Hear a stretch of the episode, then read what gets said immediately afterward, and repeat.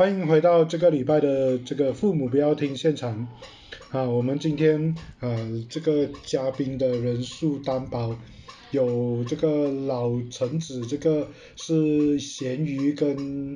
红豆冰啊，那再来就是我们也算是有一点呃合作很久的这个墨水。除了这三位之外，我们今天呃有巧克力冰淇淋。OK，好，你们各位不要不要不要不要搞错，巧克力是一个人，冰淇淋是一个人，总共是两个人，嗯，OK，我们有巧克力跟冰淇淋，好，来大家打个招呼吧。Hello，那我们今天要聊什么？我们今天就来聊一个最近在网络上呃也是被大家拿来讨论的课题，我觉得在年轻人这个社群里面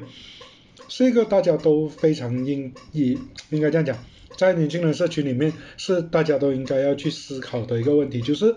我们的父母亲到底要跟你们，就是管你们的生活，管到什么年纪啊？一个是用管的作为思考，另外一个就是父母亲该支持你的生活，支持到你什么年纪？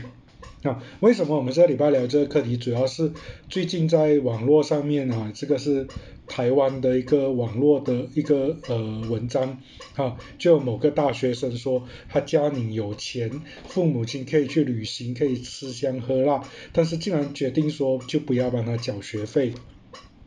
不要帮他缴大学学费，然后他就在上网抱怨，哪里知道网络上面的这一些呃网友，他本来上去取暖，但是后来我发现他应该已经被台湾的这个网友霸凌，OK，台湾的网友霸凌他，哈，说他真的是不思进取啊，你都大学了，啊，自己赚个学费有这么难吗？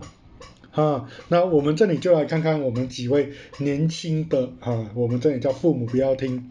就是年轻的这一群人，你们怎么去看这件事？到大学了，我们还需要父母亲来呃跟你的这个生活有很深的连接吗？我这里指的就是包括你大学的学费、你的零用钱啊、你的这一些部分，都还需要父母来这个支持吗？你们觉得？我觉得这期讲出去真的是父母不要听吧，我不会叫我父母去听这一期的。等一下，他讲谁在报啊？讲完这些东西，可是你给我，你给我的话，我是觉得，我是觉得要看情况，因为我本身的话呢，我我不会想要去依赖父母，所以说呃要看孩子个人的选择啦。因为好像他的话，我不晓得那呃当事人的经济条件是怎样。可是你给我的话啦，如果是我自己没有一个独立的一个经济能力，然后这样我还想着就去出国读书的话，这样其实对自己本身也好，对自己家庭来讲，都是一个很大的负担来的啦。就不管你是在打算在本地读也好，然后在国外读也好，它本身升学这件事情，我觉得它就是一个很大的开销啊。所以讲说，呃。我觉得啦，如果要形容这件事情的话，可以讲它是，它有点意料之外，可是它有点像是情理之中啊。因为来你已经，呃，是因为成人了，可是你却还没有一个可以单独抚养自己能力，所以我们能不能把它理解成父母想要趁着这个机会让他去成长？不晓得，就不懂大家怎么看这个东西。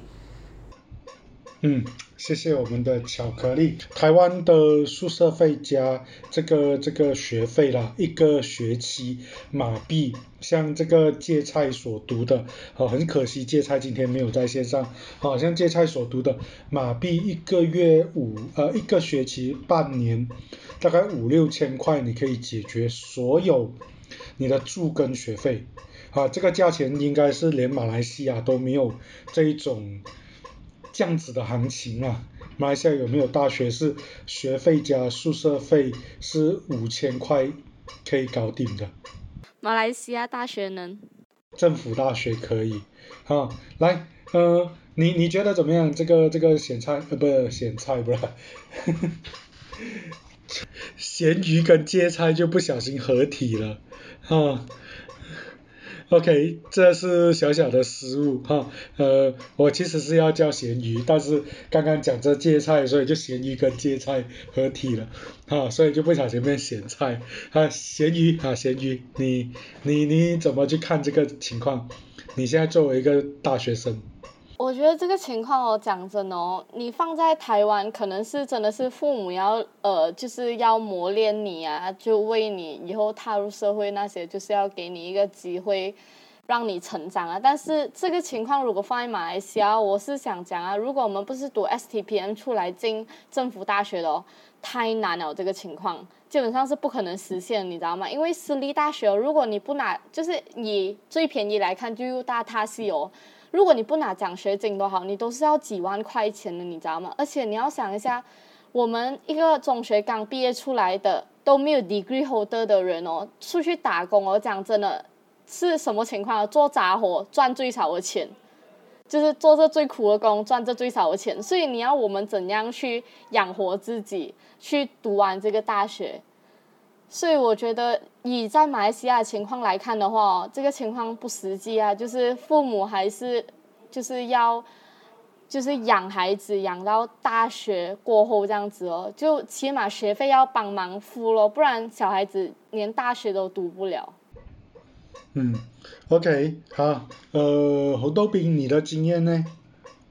你是要到日本吗？如果今天学今天教你说不不 support 你了，你去日本自己啊自力更生啊，你认为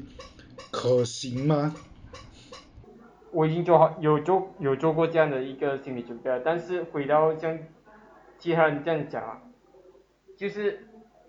我们要先做一个背景，就是父就做一个前提，就是父母其实是完全有能力。可以怎样讲啊？就是帮孩子去支付这一个大学学费，只是他们的意愿是要或是不要。从一个非常理想化的角度来讲，如果他们真的想要磨练孩子的话，是有一种，我个人觉得可以做一种循序渐进的一个状态。比如说，其实就套用在我身上啊，就是如果如果是完全顺利的话，我去日本。拿一个零用钱，我是我完全自己做，就是完全自己去打工赚钱回来，但是那，学费依然是父母就是去帮你去垫的，然后就逐年可能他占的比例会越来越少，过你的比例会越来越多，对，还是还是要看那一种父母的态度哦，个人觉得。好了，那我们就来从这个话题再延伸嘛。好，那呃，如果父母亲必须要支持你的这个学费或者你生活的开支，OK，那父母亲可以不可以去干涉你的生活、交友啊，呃，包括等等的这些东西？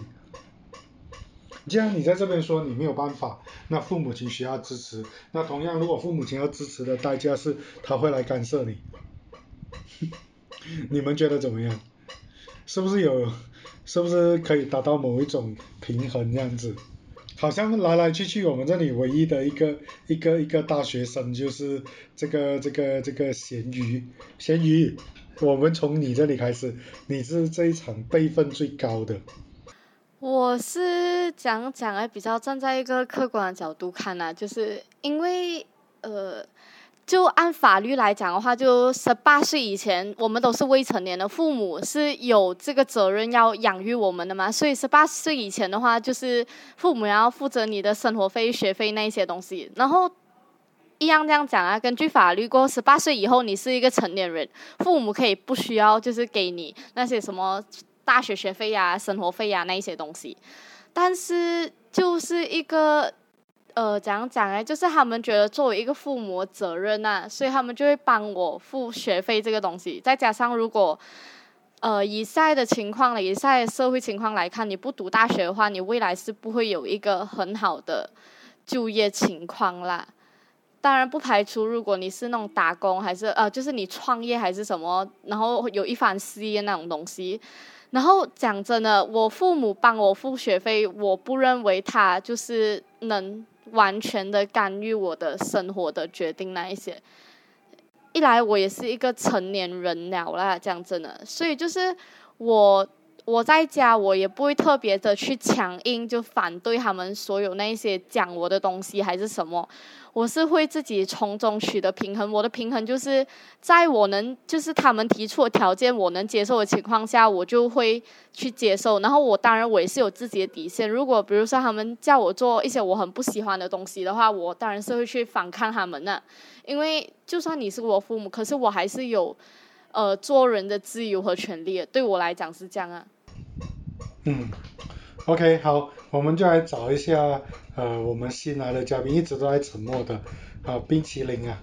来，你呢？对于刚刚我们讨论的东西，你的想法是什么？呃，与其讲是干涉，我可以讲还是多一点关心嘛，来，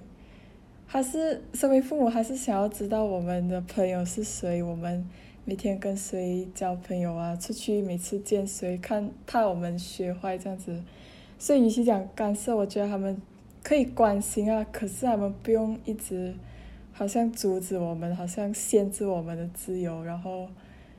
呃，我觉得长大了还是要放手，让我们自己去闯一片天。然后，呀，我觉得，嗯，应该不要太干涉，就是知道朋友是谁就好了。OK，嘿，这样子的话题哈，那我就延伸一下刚刚冰淇淋讲这个话题。其实你们这个年纪，你父母亲知道你的好朋友是谁，知道你跟谁比较好，甚至是你父母亲的电话里面有你好朋友的电话，有没有这样子的情况？我们来问一下墨水，你你你有这样子的？真的变父母不能听了。OK，呃，所以就是，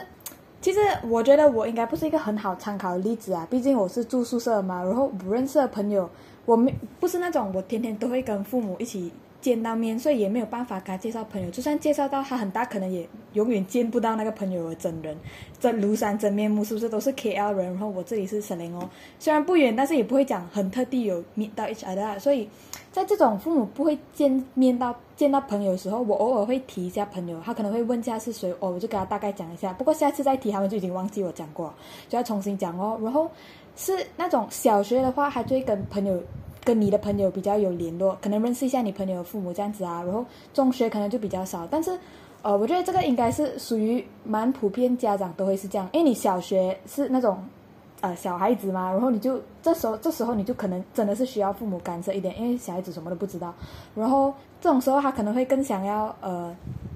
再认识一下你的朋友有谁，跟他那个家长有谁。你要是出了什么事情，呃，他们也可以第一时间找到帮助嘛。但是上了中学过后，交友那个群体可能变大哦，然后可能你的父母也不是很了解你的中学是一个怎样的状况，因为他们可能不是受的是。跟你一样的教育制度，他们可能跟你生活环境也不一样，他不是很了解你讲很多事情，这样子加起来的话，其实是蛮困难。那想要了解到孩子的朋友，不过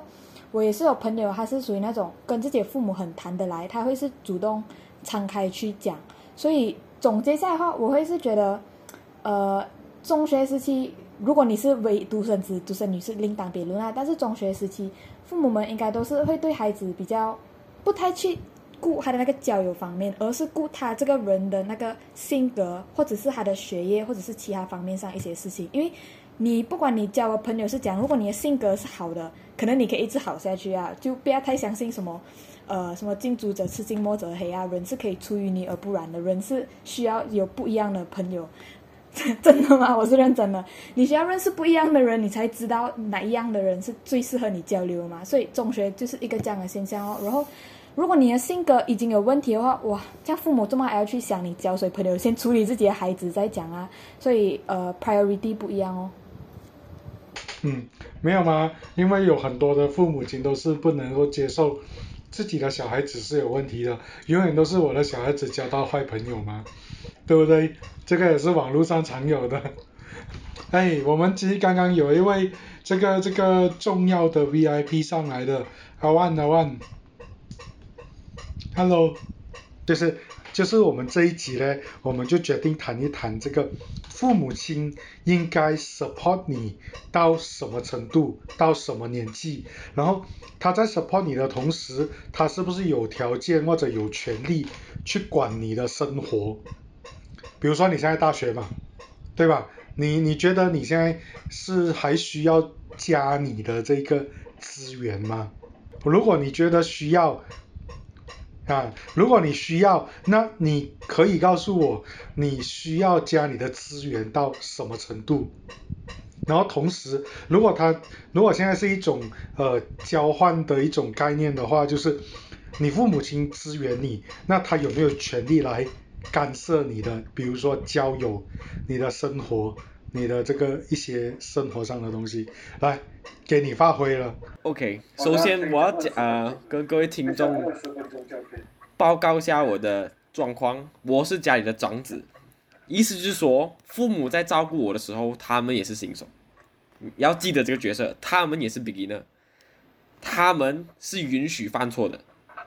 ，right？我觉得大家都要同意这一点。一样的，我也是他第一次做我们孩子，那我跟他们相处的模式，两个都是 beginner。大家也知道，beginner 跟 beginner，基本上他们在相处里面基本上是一定会犯错的。时候，我父母他们的方式就是模仿他上一代一般，跟模仿周边的朋友一般，right？大家做功课也是一样，跟你前辈拿答案，跟你同学拿答案一人一半，然后再改一下，这就是我觉得最简单的方式，也是大部分人会采取的方式。那当然，这个东西不一定是适合我的。说我的方式怎么做？呃，我小时候非常的叛逆，我是用各种各种手段来争取我的自由度。我要跟各位说，我任用任何手段，我小时候超超坏，除了吸烟喝酒，啊、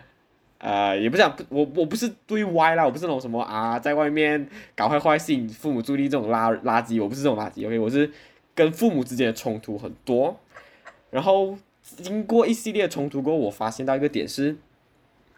自由度跟 support 度它是两个极端。你今天你要拿父母的钱，你要你要你要用他的东西，然后你要呃你要总之你要得到很多父母不现实上的 support。我讲不是心理上，现实上 support。那么他们作为一个投资者，他们有权利对你管束，他们投越多，他们就可以管越多。因为如果你这个傻逼哪一天做东西，呃，做坏了过后，他们的所有投入的钱都会泡汤。就是养一个孩子是非常贵的。你今天你，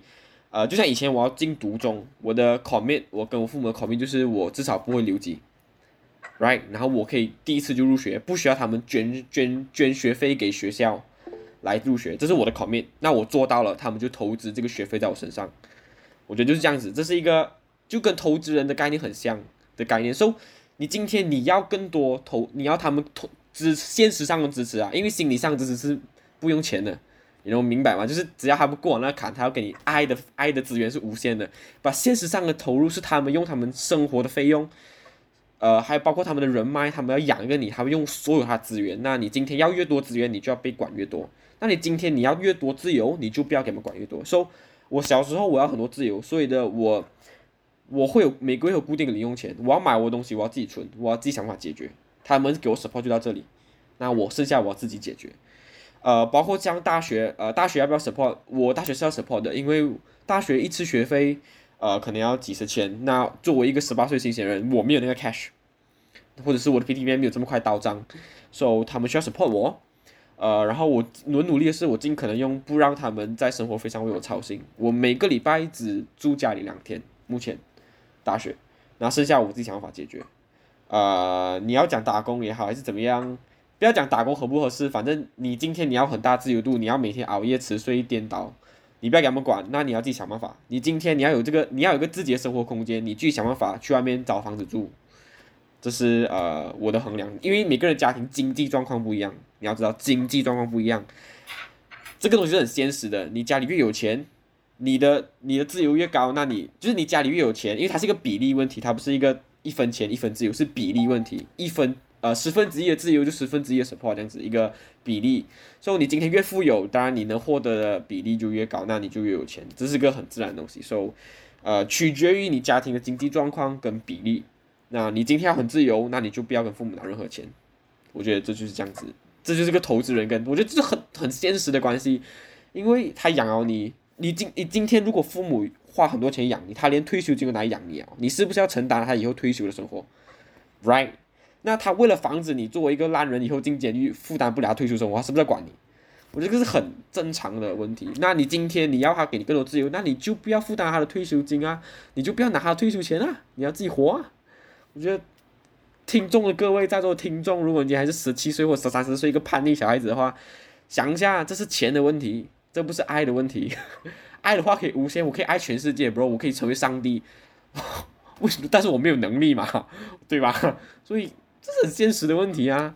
我觉得对我来说是这样子，你今天你要拿多少，那你就要让多少，这是一个度一个比例，然后跟一个对父母的保障的问题。对，毕竟他们也是会老了，他们也是会有癌症的。你连你连医药卡都付不起的话，你连他们晚年的医药卡都付不起的话，他为什么要在你的大学上给你很多钱？对吧？So，这是我的看法。哇，这个阿万进来果然这个这个这个独到的见解，我从来没有听过有人用很金伤人钱投的角度资，对。对嘛？你看这个这个咸鱼跟他认识了这么久哈，也知道他这个角度，呃，坦白说不太认同他这样子的讲法，但是事实上你想一想，好像又不是没有道理，哈啊，这个这个从这个金钱这个利益交换的一个一个角度，所以他为了保护他的投资啊，OK 我这样子讲好像嘛像 yes 这样子哦，哦他要保护他的投资，OK OK 好。所以你们各位，我们这里就来看看阿万的这个讲法，对你们来讲，你们怎么去看？你们能接受他这样子的讲法吗？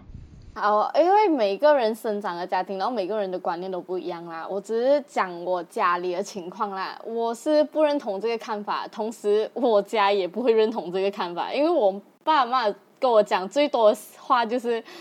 养孩子不是一个投资，你当他投资的话，你就很容易失败，而且就是讲讲啊。对，就是很容易失败的一个点，所以他从来都不认为养孩子是一门投资，你知道吗？我爸妈在他们的观念里，他们用的更多的是对我的爱，才 support 我到现在。可能你真的忽略了亲情的爱的伟大，你知道吗？你太用现实的层面去看待整件事情了。但是我家真的不是这样的，你知道吗？就是我父母从来都不认为他养我到我大学是对我的一个投资，是对他们老的一个保障，你知道吗？他们从来都没这样想过，反而他是觉得，反正我会留一笔钱给我自己，你们老了，呃，就你们长大了怎样的话是你们的事情。我现在是就是讲的咯，就是以法律层面上来讲，我养你们养到十八岁，十八岁过，如果你要读大学，你读得起，我就养得起。然后你读出来是你的事情，我父母则就是这样的，你知道吗？他们因为他们就讲，我从来都不奢望，就是讲养孩子是一个投资，为为我以后能养老这件事情，他们从来都不这样觉得。其他人啊，这个我们见到现在一直很沉默的冰淇淋，你对于我们刚刚这位这位阿万大哥的这个这样子的这个言论，你的想法是什么？嗯。其实有一点现实，可是又没有错啦，讲真的。可是也不可以把它当做投资啊，因为你你生下来，你你你你也不能选你的父母嘛，对不对？你的父母也不能选择生你这样一个孩子，所以你们都是第一次，所以他也是一种缘分啊。他有你当他的孩子，所以他就养你。他是爱你才会养你，他如果不爱你，他也不会养你。对不对？不是讲他有没有钱，好像今天如果我很穷的话，可是如果我很爱你，很爱你，我就会，我就算我没有钱，我也是会养活你，对不对？所以，我们身为孩子是，虽然不是讲呃，我们一定要老了就顾他们，可是，身为孩子，我们应该要有一种责任，就是回报父母，因为他们老了，他们也是像一个 baby 这样子，他们也是要。穿尿布那些，他们就他们老了就变一个老婴儿这样吧。我们就是，就到轮到我们去照顾他们，所以，就像他们当初照顾我们这样子，所以到最后我觉得是爱了，爱爱我们才会养我们，然后我们爱他们，我们也要养他们。这个是一个还算是一个标准的答案啊。那我这一边我就再来看看另外一个年轻的小朋友巧克力啊，你你对于你的这个这个这个前辈的这样子的看法？我刚刚其实听到一个我蛮赞同的点，就是你跟父母的关系是建立在一个爱的一个呃基础之上的，就是呃我不知道大家有没有听过一个故事，就是孔融，我们孔融让梨那个孔融啊，就是我记得他曾经有个故事叫做父母无恩论，他讲过类似这样的一个话，就是父母对我们其实是没有恩情，然后在这句这句话在那时候被骂到惨，然后他那时候就因为这样子他他被杀头。这样子，这可是他讲的这个故事，他是建立在什么之上？他是建立在他讲父母那时候生我们下来，可是这个是真的是我们想要的嘛？我们呃那时候我们被生下来的时候，是真的是出是出自于我们想要被生出来，所以父母把我们生出来，这样父母真的对我们有恩吗？还是说，呃，这个我们只是父母啊，他可能产生了感情，然后可能有些人可能甚至是一时冲动。所以他跑出来的一个产物，这样子哦，我们我把我们呃形容成一个物品这样子啦，在这边。然后我是觉得说，如果今天要谈到父母他应不应该要资助孩子到可能到成年，甚至是成年之后的生活，我觉得他有一定的呃需要，他有一定的义务去承担这个责任，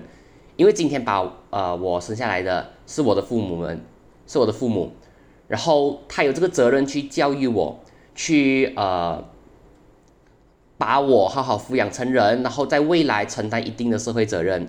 然后其实刚刚又谈到说，哦，我是不是应该要自己学会去独立自主？我觉得那也是应该的。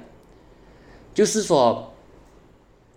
就是说父母教育了教育了我那么多年，然后今天我成人了。然后我是时候学着自己去承担一些社会责任，然后在自己身上增加自己的价值，然后继续去为其他人创造不一样的东西。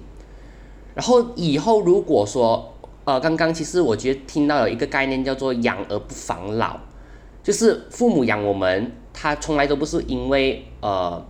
老了需要我们去照顾。我相信有一部分的父母确实是这样子的，他只是希望孩子好，这样这个我也认同。我觉得我的家庭也是这样的情况。而我如果以后你问我我会不会照顾我的父母，我是觉得我会，不是因为他们对我的投资，我要回报他们的投资，我不会让他们觉得哦，你这些年来对我的付出是有回报，不是，而是因为我出于我对他们的爱，这样子，出于我是真的去爱你们，感谢你们这段时间来对我的照顾，所以我会去回报你们，这样子，说是出于一个比较纯粹的一个感觉啦，就。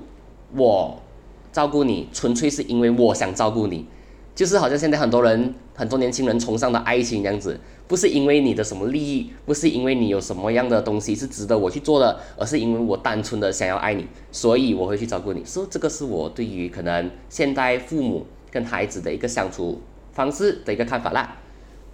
听你们讲，我就从一个非常完全是我自己的一个角度，就完全不可能其他人。我就想起，好像，我就用一个全世界最成功的独裁者李光耀作为一个例子。他出生的时候，他的父母就给他一个英文名叫 Harry。过后他，但是他长大，他可能可能父母就是那又爱他，就取他一个很奇怪的名字。And then，他就发觉到，这个 Harry 这个名字，就已经开始成为他的一种累赘，因为他的，他。我也不能要讲讲，就是，就可能是他阻碍他往后人生发展的一个道路，而且他有在一些专访中有提到一些，就是那些家庭的那些传统的那些东西，就是那些仪式啊，就是你可能要祭祖啊，过还要烧金银纸啊，他都他都他都有讲到，他就是一个很个人主义很现实的一个人，就很像那一种商人啊，他就讲哦这些 practice。我的父母在我的父母去世过后就没有再做了的，就是就跟一个家庭的关系了。And then 他那个名字 Harry 呢，讲回去那个父母给他取的一个名字 Harry，在他好像是大学毕业还是要从政过后就 drop 掉，就不用那一个名字 Harry 了。然后就从我的那一个角角度一看，就是这种很个人的一个角度，就是我们还是要，就是我们开始有想法之后，我们的脑子里面开始有想法之后，我们的地位其实要开始变成一个对等的一个角度，虽然不至于是谈判啊，但是可以在一些人生的大事那边可以开始讨论。我们懂父父母亲伟大，但是有有一些时候孩子的一些决策。所以有一些有一些孩子就确确实很像是一种不孝子的那一种感觉了。我们不要讲那一个，但有一些可能讲他退休，他退休过后什么什么东西，但是他孩子反对，其实那也是有另外一种理由的嘛，就是一他可能也是真的是不想养他们，因为如果怕他们不工作退休然后什么都没做，老人痴呆，OK，他不想要承担这一个太大的这个成本。个人觉得，这也是有一种另外一种的一种方式来表达爱吧。呃，我只要我只要稍微呃理清一下我的话，我没有说完全没有爱，I mean yes，像啊我们的巧克力讲的，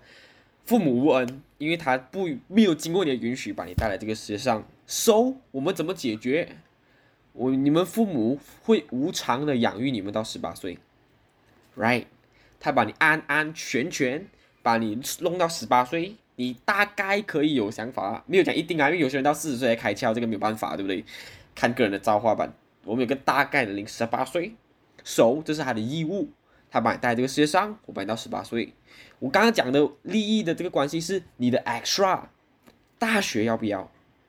？Right？你今天你要追寻你梦想，做一个歌手，你父母要动用到你的。动用到他的退休金，也就是说，他要把他的退休的未来赌在你身上，他是不是可以对你的自由稍微有点约束？我讲的是这个关系，我没有说他没有爱，有爱，十八岁够了，多的叫多的叫，I mean 多的是 extra 吧？如果他不要给你，他没有错，因为他需要为他自己的未来考量，因为同时他也让你知道你要为你自己未来考量。父母的爱不是永远的，他会死的。他呃，对他可能在在上天会爱你，但是 现实中他用他的爱给你的 support 是有限的。说他到十八岁过后，他可以不给你 support，但如果他要给你 support，他也有权利约束你的自由。我讲的是这一个 extra 的这个东西。关于十八岁以前，我完全赞同各位的一些想法跟爱。Yes，他们爱我，就像我父母爱我一样。呃，我是难产出生的。他生我出来就已经很爱我了，right？爱爆了。那我要更多自由，我就会跟他谈。今天我跟说妈，你不要管我，那我会我会给你 commit 一些东西，爸，我要 commit 一些东西。So 这是这才是 extra 才是真的要谈的东西，因为我觉得十八岁的爱这个是不用谈的吧，大家都父母都要有的，这这一定要有的，而且他有权利去控制你大学呃中学要进哪个学会，因为这是。我们政府给他们的权利，他们是监护人，他们要进哪个学校，他们有权利，这是他们权，这是他们管，他们管教你，管教你也是他们爱的方式。我觉得这个没有办法硬硬的反驳，因为啊，中学毕竟他们还是有权利吧。大学生你做决定，然后你要他们 support 你的决定，然后给你钱，给你他们退休金。当然有些家庭不用吧，我讲的是大部分那些要动用他们退休金给你的人，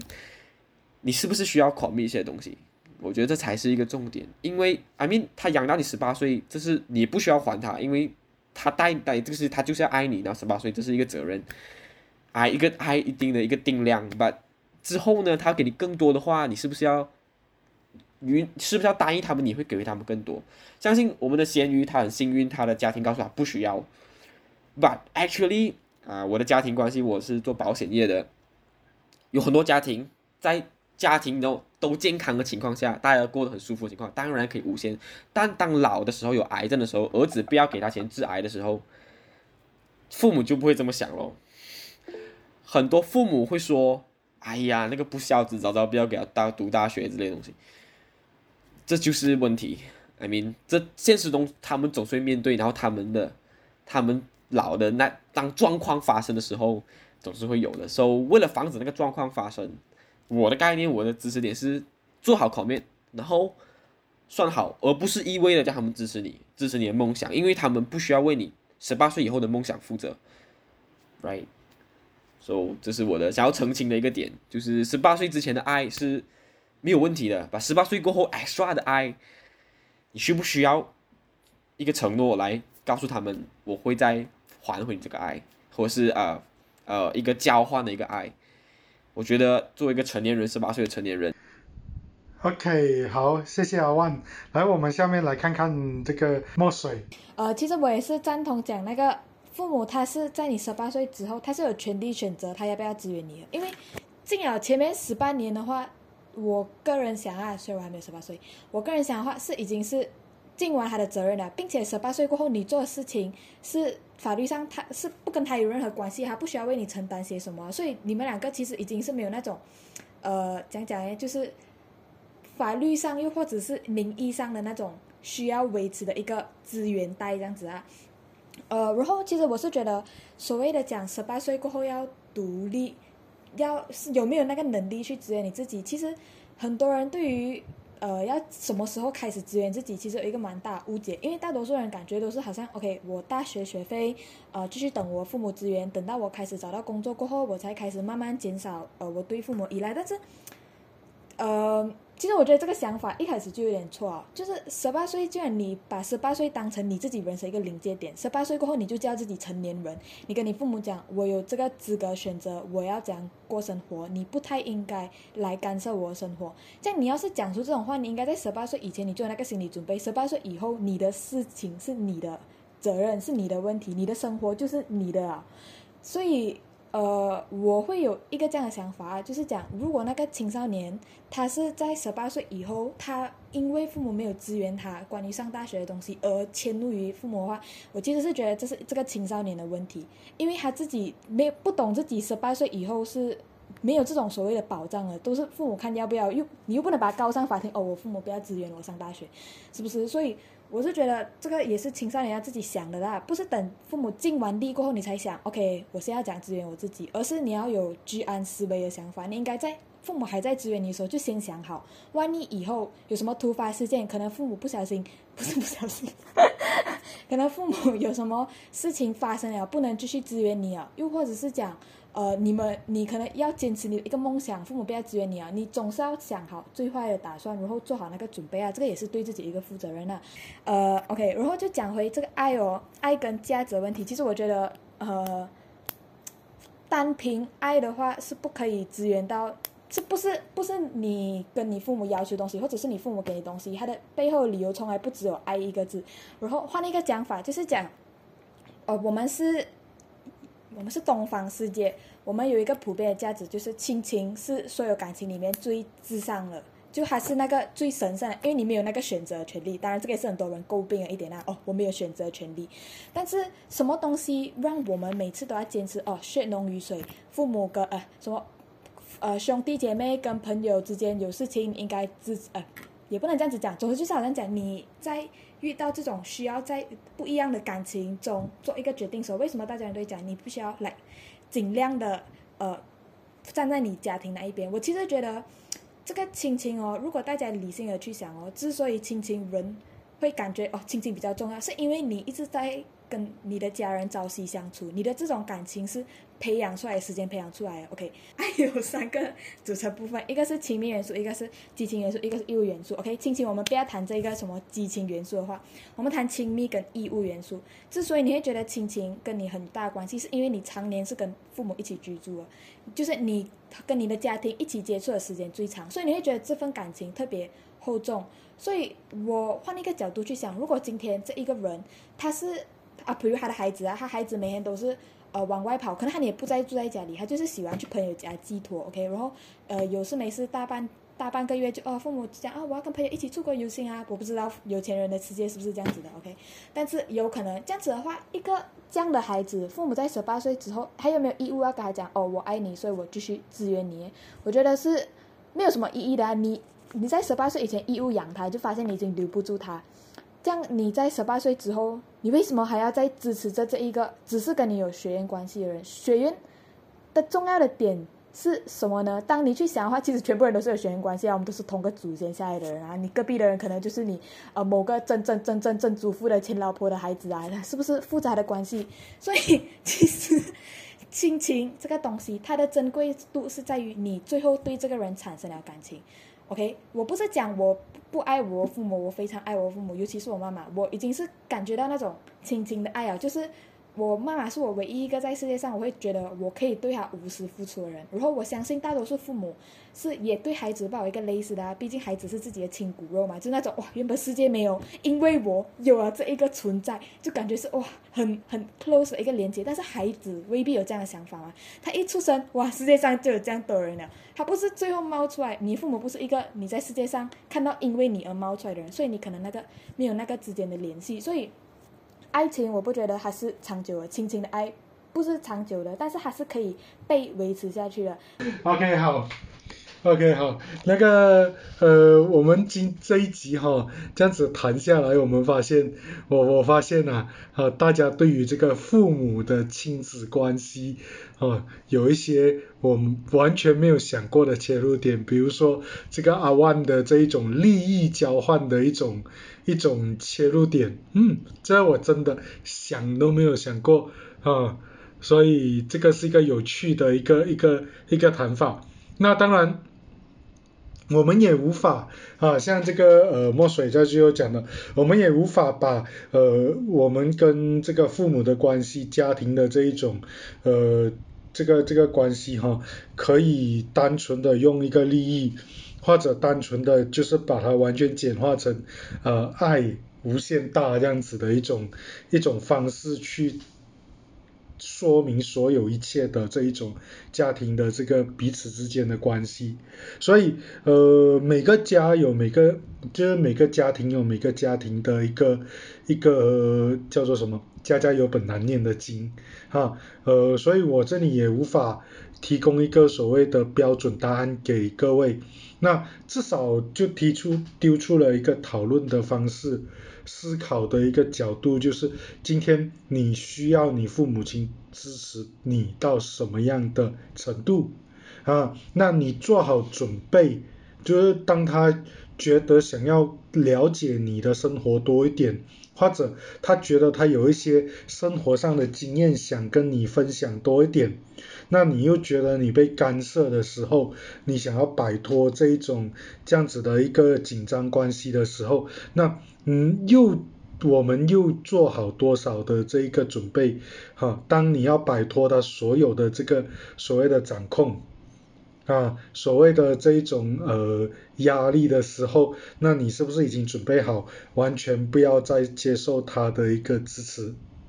我们的这个。这个讨论其实这一种课题本来就不会有太多的这个，应该说本来就不会有标准答案的，我们就只能够在这个呃边走边学哈，所以我们就今天晚上就谈到这里。感谢大家的一个收听。那我我个人呐，我个人觉得啦，我们这个父母不要听，呃，还是要以这个青少年的课题为主。像今天这样子，我就觉得非常非常的精彩。